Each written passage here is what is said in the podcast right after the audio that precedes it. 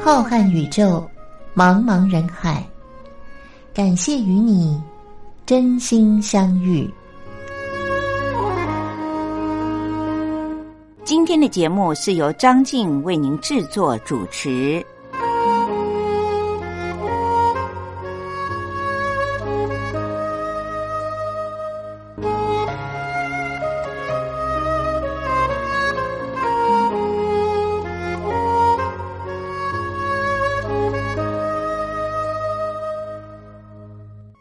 位听众朋友，大家好，我是张静，欢迎收听星期天晚上零点十分为您播出的《真心相遇》。今天是张静在空中陪伴着大家度过这五十分钟的时间。今天是二零二零年的六月十四日，各位听众朋友，您过得还好吗？是不是经常感觉很疲倦、很劳累呢？我常常的听到我身边的朋友说：“我真的快要累死了。”今天节目里面，张静想要和各位听众朋友们来聊一聊现代人普遍都存在的一个，说它是疾病，好像又没有到了疾病这么严重，可是呢，却是我们每一个人经常在生活当中都会感觉到的一种。症状和现象，那就是会不会觉得很疲劳呢？我们经常听到身边的人说：“我快累死了吧！”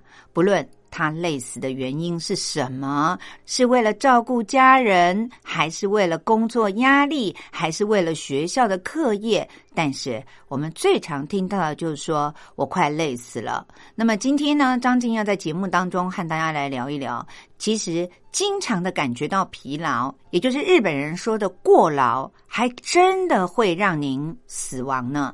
也就是我们经常会挂在嘴边的“我快累死了”。不过，节目的一开始，张静想要为您送上这首由台湾的歌手徐佳莹所唱的《在旅行的路上》。有时候，旅行不论是长期的旅行还是短期的旅行，都可以为我们疏解压力，也可以为我们过劳的生活带来一些轻松的感觉。我们现在就来听听徐佳莹所带来的《在旅行的路上》。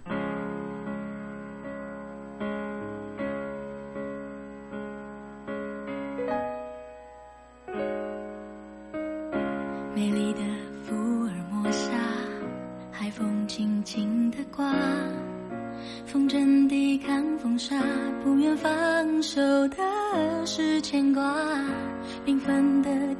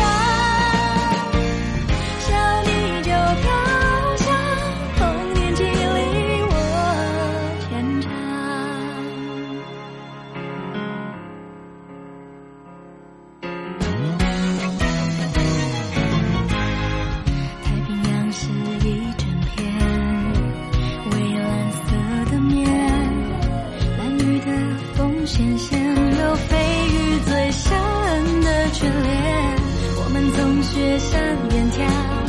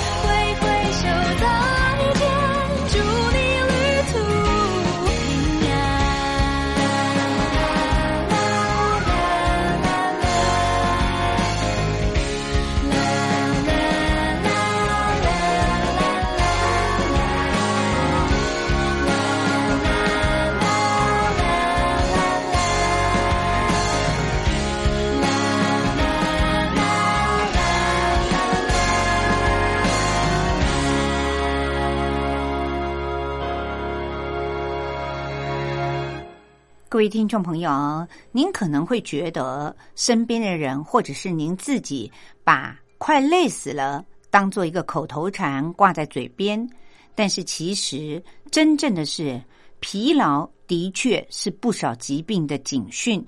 要避免过劳，或者是想要打造一个不会感觉疲劳的生活，那么生活的节奏必须要有紧有松。一个人不能够老是在工作，在生活作息、饮食还有运动等各方面都应该要有均衡的节奏，这样才能够远离疲劳。过劳对于身体的危害，恐怕要比您想象的还要更多，而且更严重。如果过度并且长期的疲劳，不只是身体劳累而已，还会出现导致像自律神经失调，还有我们所谓的爆肝、内分泌大乱，衍生出许多的疾病。轻的像是头痛，严重的除了三高、高血压、高血脂、高血糖，也会衍生出心血管疾病呢。也有的人还会有所谓的过劳肥。我们一般人想，过于劳累，那应该身形会越来越消瘦吧？但是医学上认为，事实刚好相反。像台湾的肥胖研究学会就曾经调查统计了一个数字，发现台湾有一半每天工作超过十二小时的上班族，普遍的都有过劳肥的现象，也就是体重通常都是属于比较肥胖型的。如果每天工作超过八个小时到十二个小时的人，大约也会有百分之四十是这种肥胖的体型。过劳肥，您不要小看了它，认为它只是影响了您的外表好不好看。其实，一个人如果因为过于疲劳而导致的肥胖，那么厚厚的内脏脂肪就会造成很多。肚子凸在那里的，不论男性还是女性，有时候我们可以用穿衣服的技巧来遮掩它，但是这个小肚子对于健康的危害却是我们不能够忽视的。根据所有的医学统计，腰围的脂肪可以称得上是所谓的最要命的脂肪了。凡是堆积在我们肚子，也就是腹部的脂肪组织，就会影响到一个人身体的新陈代谢，会导致这个人血液造成了三酸甘油脂的浓度过高，也有的血糖也会随之而升高。当然，接下来的就是会增加罹患心血管疾病和糖尿病的风险喽。现代的医学上认为，一个人的腰围越来越粗，并不是随着年纪的增长而应该要有的正常的现象。它其实是一个人罹患了新陈代谢症候群的指标之一。因为腰围变粗，它就会合并了您的血脂、血糖、血压都会有异常。这就是现代医学上综合统称的新陈代谢症候群。那么，新陈代谢症候群的朋友们，他的死亡率也是比较高的。特别是未来因为心血管疾病而致死的几率呢，明显的会比没有新陈代谢症候群的朋友要高出许多。所以，各位听众朋友，千万不要轻忽过于疲劳对于自己身体的伤害。不要认为自己只要忍得住就没事儿。其实，我们应该要学会像规律的运动，吃一些自己喜欢的食物，同时也是健康的食物，并且学会一些放松的方法。这些方法，不论是像刚才所播放的歌曲一样，给自己一个短短的假期也好，还是和家人朋友们来个约会，稍微的轻松一下。休息是为了要走更远的路，并不是我们一般放在嘴巴上用来鼓励别人的话。其实它是一个真正存在的事实。我们一定要学会放松一下，才能够健康的走更长远的路。那么，张静在今天的节目里面，接下来想要利用短短的时间，先和大家来聊一聊的，就是我们现在有很多的人因为过于疲劳。不论是去看西医还是中医，我们都会听到一个名词，叫做自律神经失调。尤其中医常常讲这句话，那么信的人就知道说，哦，的确有自律神经这个系统导致了我们一切大乱。但是有些朋友呢不信，他就觉得中医都随便讲一个自律神经。到底哪些部分是自律神经呢？应该是糊弄人的吧。接下来，张静就会在节目当中和您聊一聊。如果您的医生，不论他是中医还是西医，告诉您说：“哦，你所有的症状啊，一句话就是自律神经失调。”那各位听众朋友，您该怎么办呢？这是有方法可以学习的。我们听完了这首歌以后，就让张静慢慢的告诉您。您现在听到的是李玉君所唱的《戒掉坚强》。有的时候，我们太过于的压抑自己，伪装坚强，其实也是会造成一个人自律神经失调的原因之一哦。待会儿我们再来慢慢的聊。现在先来听歌，李翊君的《戒掉坚强》。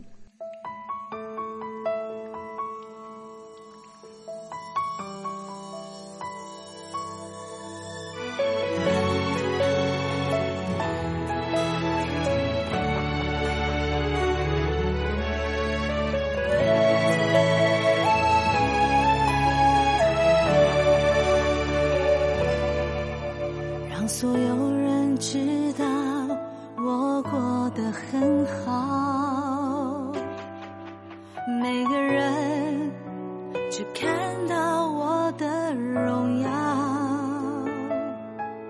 也曾听说我的今天是好多人的目标，这样算不算？我阻止不了黑夜来到，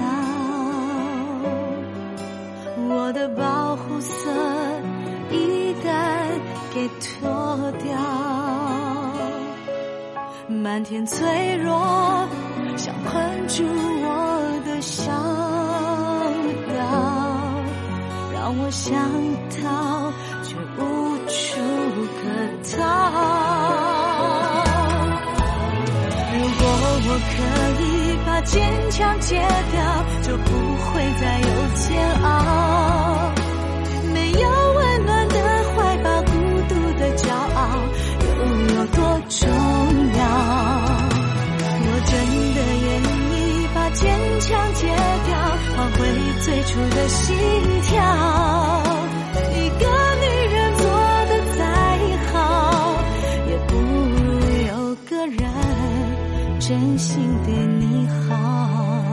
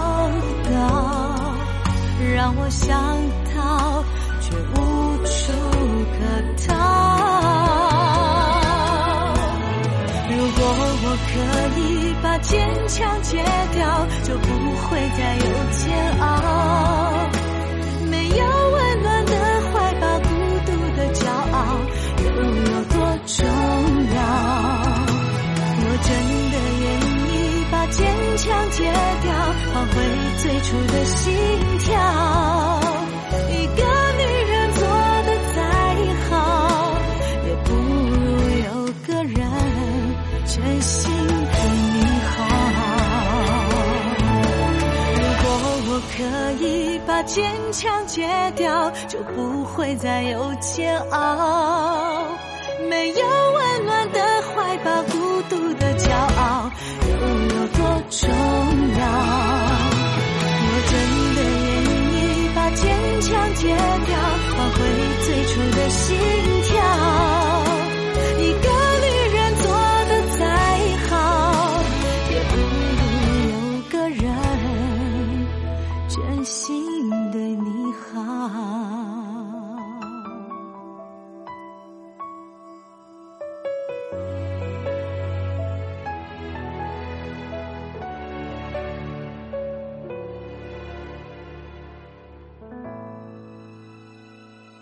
各位听众朋友，当我们身体这里也不舒服，那里也不舒服，去看中西医的时候，有时候会听到医生告诉我们说，其实你是一种综合的症状，就是自律神经失调。自律神经失调和现代人压力大是密不可分的。长期的压力负担不但会让我们觉得有时头痛，有时肌肉酸痛，而且还会造成一个人睡眠的品质不好，甚至有人很难入睡，有人是彻夜难眠，进而就让我们白天很疲倦、很劳累，根本没有办法疏解压力。长此以往，于是这个人就会始终都处于一种疲累的状态，没有办法去应付在职场或者是在生活上以及和人际关系当中的各种需求了。自律神经失调是从哪里来的呢？台大医院的精神医学部的詹仁辉医生他解释说，人的身体的神经系统呢，可以区分为中枢神经还有周边的神经。中枢神经包括了我们的大脑，还有脊髓。那么周边的神经呢，就包括了体神经和自律神经了。所以听到了这里，各位听众朋友，我们人的身体里面的确是有着自律神经系统的。自律神经没有办法受到我们的意识来控制，而是根据外界的状况来进行调控的。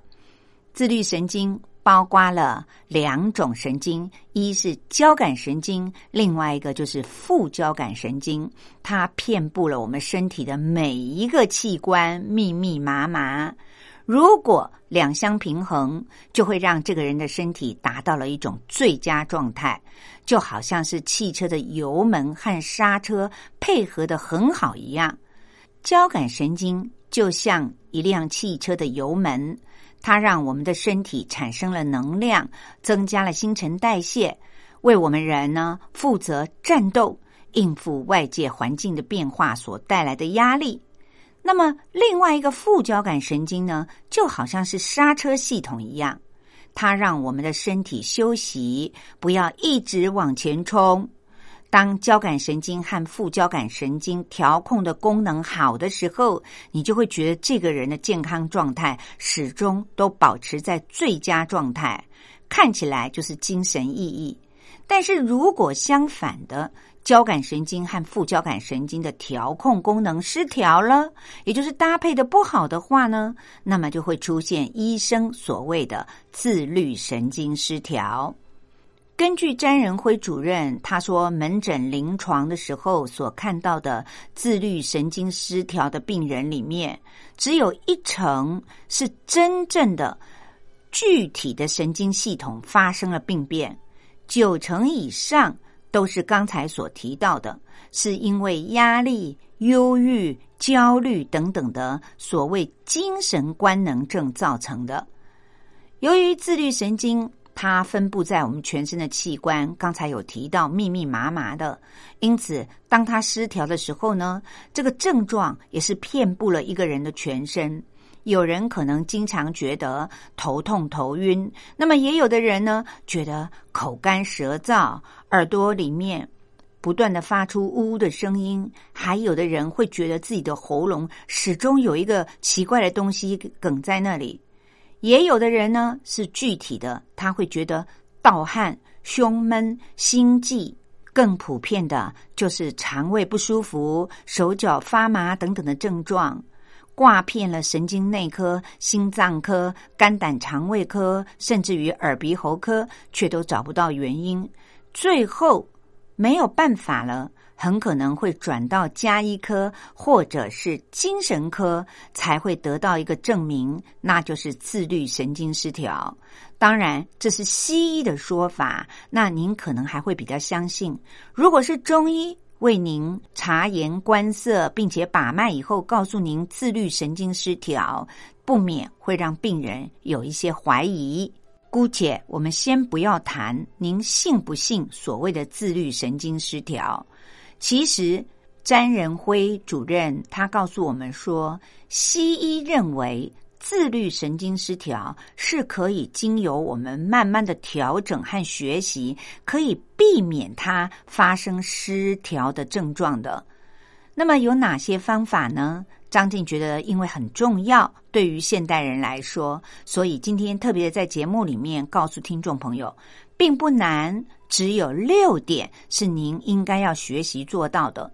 那么第一点。就是要懂得规划工作，以及调整自己工作的心态，把自己想要完成的工作每一项工作的重要性呢列一个分数，把它排出先后的秩序，先做最重要而且最急的事，不要什么事情都想要在一天之内一把抓。那么第二点呢是，如果并不是那么急、那么重要的工作，应该要学会请别人帮忙你分别的处理。第三，千万不要当烂好人，要懂得自己的能力没有办法接，或者是自己的时间不够用的时候，要懂得拒绝承接这一类的工作。其次呢，也要减少自己浪费时间的活动，比如随时都在划手机、看电视，那当然事情就做不完。到了晚上，就会觉得心里的压力很大。最后最重要的一点是，现在有很多门诊的医生都说，有些人呢是所谓完美的人格要求。这个呢，您就要学习了，要把所有的事情呢，稍微的降低一点标准，切割一些工作，也就是哪些是必须我自己做的，哪些是别人可以代劳的，也或许呢，哪些工作应该要先做，更要懂得寻求别人的帮助。第二点，要利用平常的时间就学会练习放松的方法。首先呢，医生推荐的是所谓的腹式呼吸法。这个方法呢，就是由鼻子来吸气，再由自己的嘴巴吐出气来。当吸气的时候，肚子要像青蛙一样，把所有的气存在鼓起来的肚子里，然后慢慢的吸，慢慢的吐，各达到五秒钟到十秒钟。平常只要有短暂的时间，就可以反复的练习这种腹式呼吸法。那么第二种方式呢，是学会肌肉放松。这个方法是先用力的拉紧自己全身的肌肉，比如说先握紧了拳头，然后再把力气放掉。持续的拉紧、放松，每一个动作持续五分钟。这时候您就可以体会到什么叫做放松肌肉的感觉了。除了这两种重要的方式之外呢，其他的，比如有人打坐、有人冥想、有人做气功、打太极拳、做瑜伽，这些都是很好的学会放松的方式。那么第三个，医生谆谆告诫，就是说每天都要养成运动的习惯哦。养成了规律运动的习惯，至少每个星期可以做到三次，每次三十分钟。而且在做运动的其中呢，可以让心跳达到每分钟一百三十下。运动除了可以提升我们的心肺功能以外，也可以转移一个人的注意力，这时候就自然能够舒缓情绪了。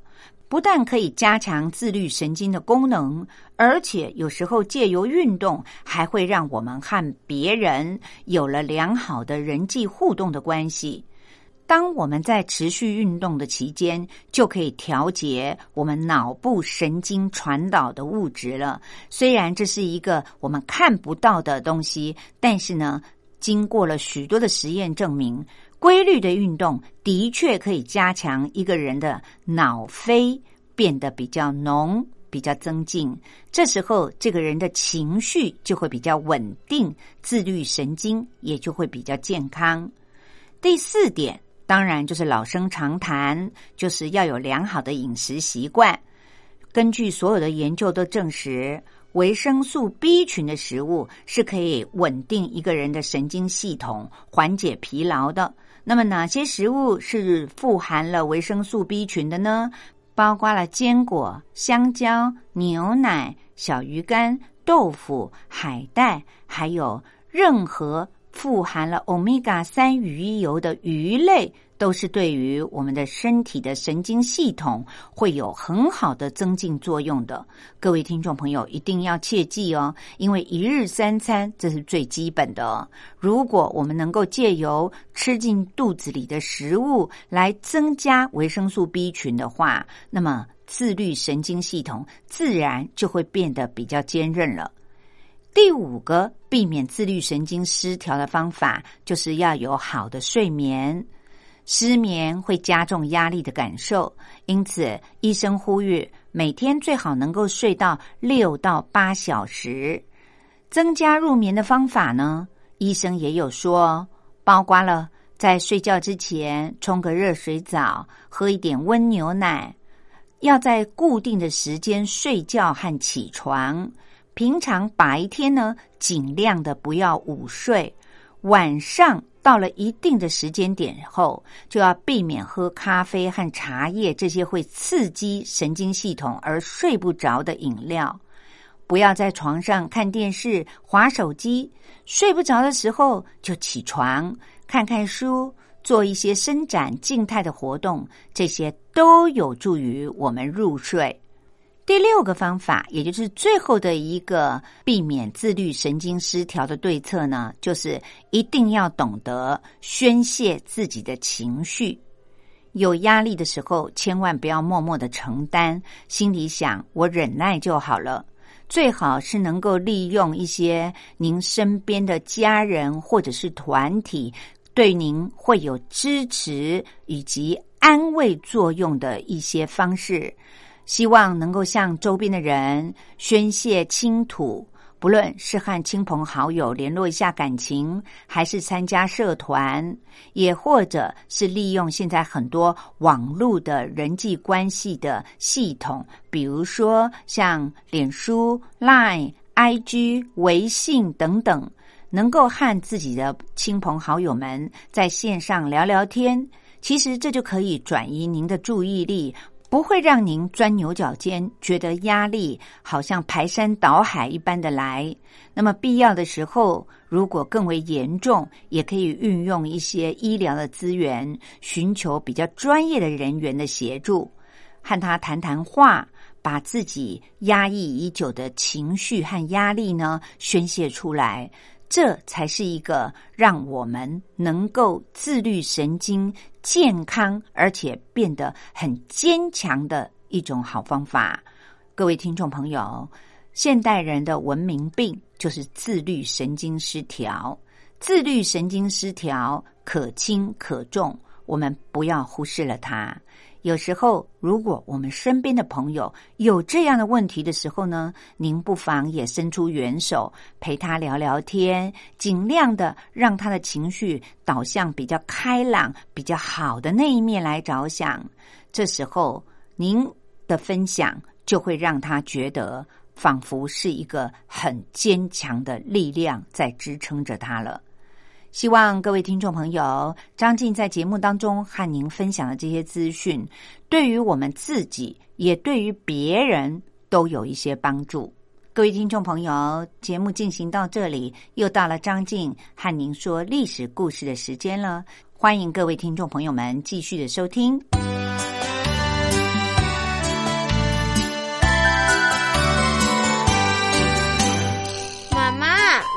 好难学啊。不会啊，历史就是我们中华民族的故事啊！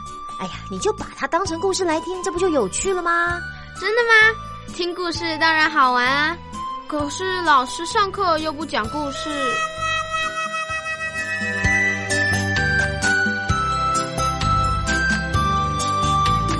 听光华小学堂说历史故事。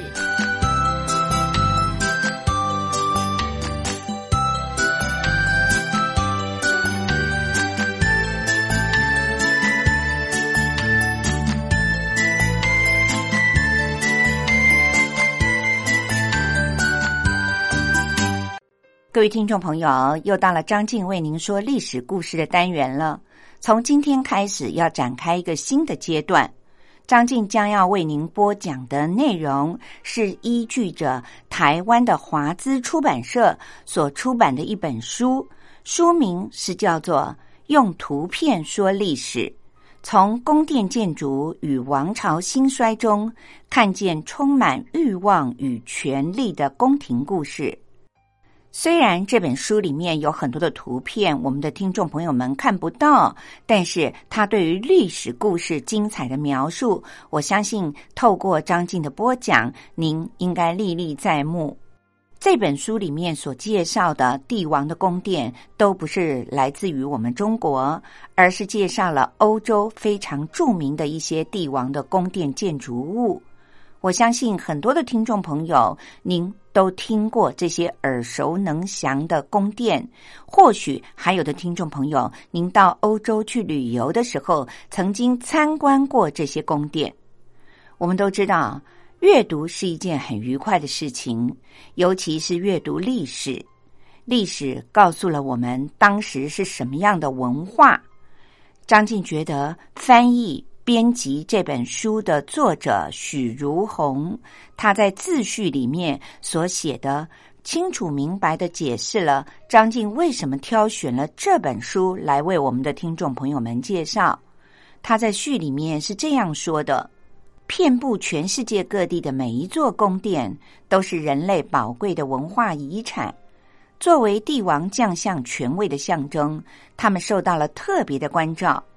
雄厚的财力、优秀的建筑设计师，还有技艺超群的能工巧匠们，造就了宫殿建筑的卓越和辉煌，也映照着君王权势的强盛和武力的强大。因此，不同时代的历史、宗教和文化倾向，都可以在宫殿建筑上看见深深烙印的痕迹。单纯的就艺术的层面来看，没有任何建筑能够比宫殿更具有时代的意义了。尤其在宫殿的建造过程里，统治者们大部分都顺应了建筑发展的必然规律，从而能够使得这些具备了时代特征的建筑历久弥新。十九世纪之前的欧洲是人类文明发展史里非常重要而且又独特的一环。不同的民族冲突，还有疆域领土的争夺，宫廷内部的权力拉锯紧紧的交织在一起。宫殿建筑也在历史的跌宕起伏中，成为了诠释欧洲文明的重要线索。这些建筑物历经了罗马、歌德、文艺复兴、巴洛克、古典主义和洛可可式等不同的风格，也成为了人类历史的重要组成部分。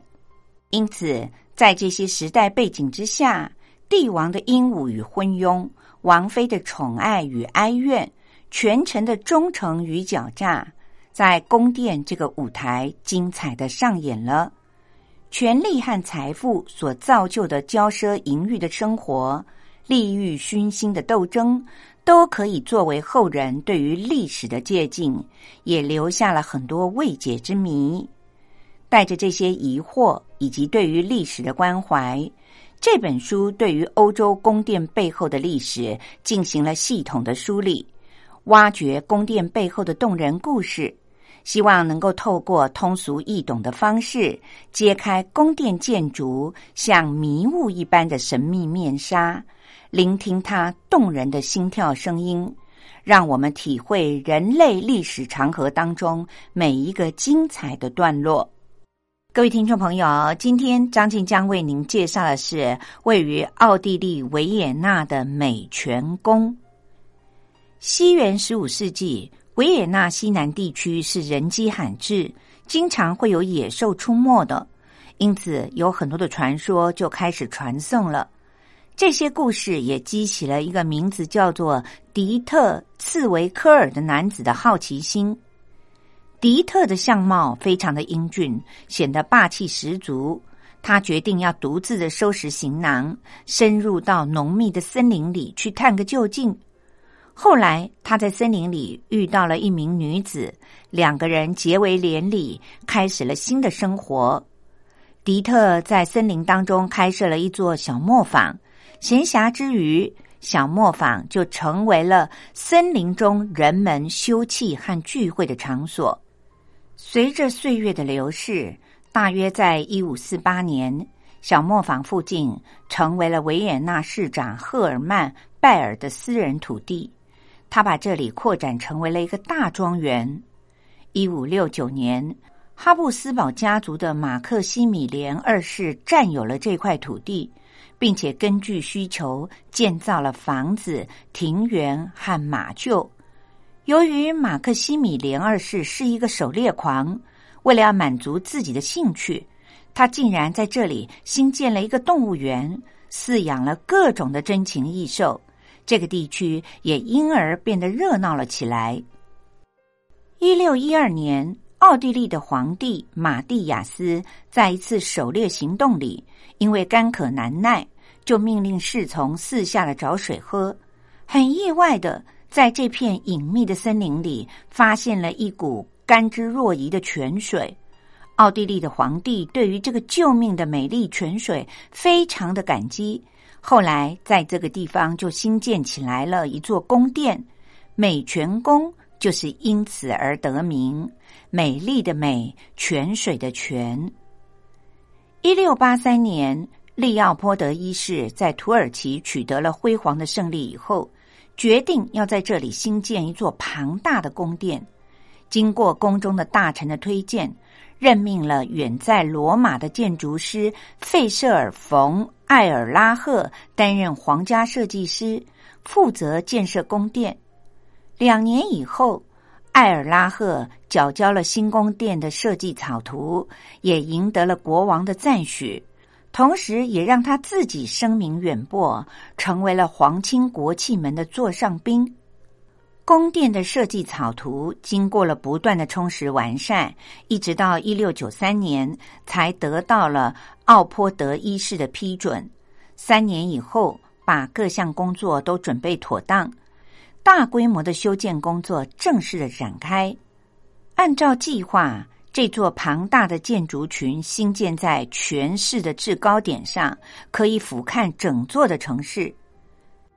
尽管艾尔拉赫对于美泉宫倾注了他天才一般的想象力，还有卓越的设计才能，但是由于受到了财力的限制，他的设计并没有能够完全的实现。西元一七一一年，美泉宫经过了陆陆续续的修整之后，终于的完成了，也彰显出了哈布斯堡家族的王室气派。不过，美泉宫真正的黄金建设的时期是在玛利亚·特蕾莎女皇当政的时候，也就是西元一七一七年到一七八零年之间。由于法国的凡尔赛宫是以富丽堂皇和宏伟壮观著称，美泉宫在建造之初也的确的模仿了凡尔赛宫的风格。不过，在美泉宫独特的历史渊源里，却掺杂了家族政治的背景，加上所处的地理环境完全的不一样，因此美泉宫的文化地位也就更具有独特的风貌了。王族统治是奥地利历史的特点。十二世纪的中叶，奥地利在巴本贝格王族统治的时期，成为了独立的国家。西元一二七八年。奥地利开始哈布斯堡王朝统治的时期，时间长达了六百多年。美泉宫也因此成为了哈布斯堡家族的荣辱史的见证。为了不使哈布斯堡王朝的大权旁落，没有男生子嗣的奥地利皇室查理六世颁布了国事诏书，明文的规定女性也可以继承王位。从而也确保了他后继有人。查理六世过世了之后，他年仅二十三岁的长女玛丽亚·特蕾莎就继承了王位。这位女王是在一七一七年生于霍夫堡宫的。九岁的时候，她就认识了洛林王朝派往维也纳宫廷学习的王储法兰西斯一世，两个人后来也结为夫妇。女皇登基之后，她的丈夫也在一七四五年当选为德意志神圣罗马帝国的皇帝，于是她随之成为了神圣罗马帝国的皇后。登基以后的特蕾莎女皇面临着内忧外患，朝中内外对于这位年轻的姑娘充满了怀疑，诸侯国不遵从她的命令。企图瓜分帝国大片领土的法国、普鲁士、巴伐利亚、萨克斯和西班牙等各国家也拒绝承认他的继承权，伺机想要进攻奥地利。一七四零年，普鲁士国王腓特烈二世首先发难，出兵进攻奥地利的西里西亚地区，也点燃了全面欧洲战争的导火线。奥地利联合了英国。俄国、荷兰等国共同的对付普鲁士、法国等国所组织的反奥同盟。八年以后，僵持不下的交战各国签署了妥协退让的《艾克斯拉沙佩勒条约》。条约里面规定，玛利亚·特蕾莎的皇位应该得到各国的确认。第二，奥地利将西里西亚割让给普鲁士，帕尔马。割让给西班牙，伦巴底割让给撒丁王国，其余的帝国领土则维持原状。虽然特蕾莎女皇在西里西亚战争里面不能够击败她的宿敌普鲁士，但是透过了割让领土，也成功的保住了自己的王位。就像他所说的：“宁可要中庸的和平，他也不要辉煌的战争。”此后，他大力的推行促进商贸的交流、普及教育的政策，使得奥地利的社会经济和文化得到了快速的发展。也就是在这个时代背景之下，美泉宫迎向了黄金建设的时期。西元一七四三年，这位女皇决定要耗费巨资。按照法国巴黎的凡尔赛宫的样式，大规模的扩建美泉宫。他受命尼古拉斯·帕凯西来负责，把美泉宫想要新建成奥地利洛可可式建筑的完美代表。美泉宫里一共有一千两百多个房间，天花板和墙壁上的巨幅绘画都生动的描绘了许多的神话故事，还有古代战争的场面，人物都栩栩如生。房间的内部也配置了精美考究的家具，有华丽的吊灯和色彩调和的各种摆设。在角落的地方，还有两公尺高的鎏金的饰银和造型优美的巨型花瓶。特别值得称奇的是，在宫殿的二楼有一个呈现圆形的镶嵌的紫檀、黑檀的中国式，也就是中国式的房间。因为陈列有中国的蓝色瓷器，就是青花瓷，所以也被称为蓝色沙龙。里面装饰的是典型的东方风格，四面的墙壁还有天花板上镶嵌着陶制品，还有瓷器。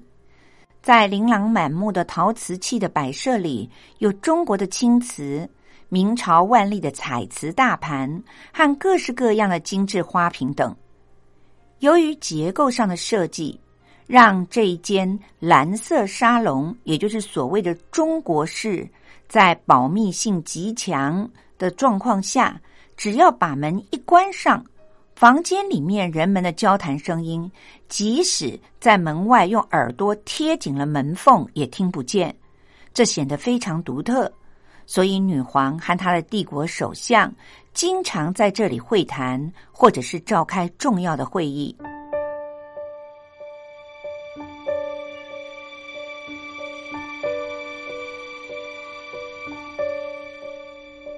我冷漠是不想被看出，太容易被感动触及。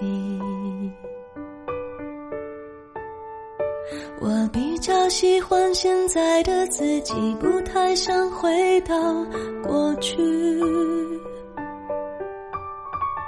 我常常为我们之间忽远忽近的关系担心或委屈。别人只一句话就刺痛心里每一根神经。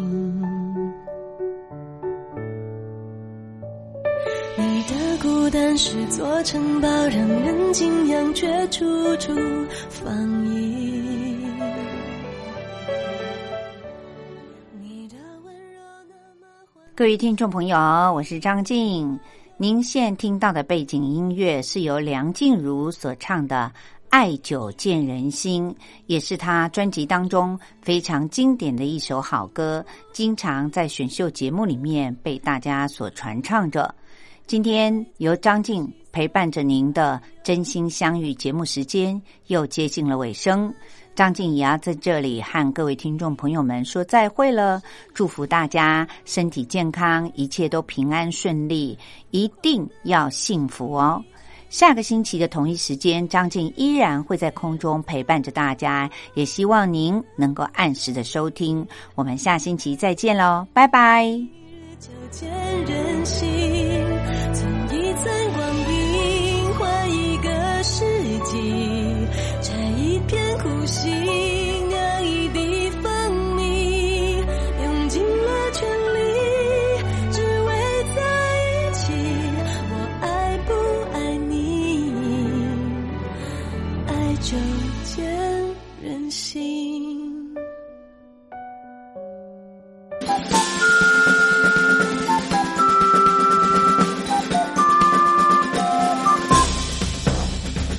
想知道台湾什么地方最好玩？想知道台湾什么美食最好吃？想知道两岸发生了什么大事吗？您想要的，我们都有。收听光华之声，丰富您的人生。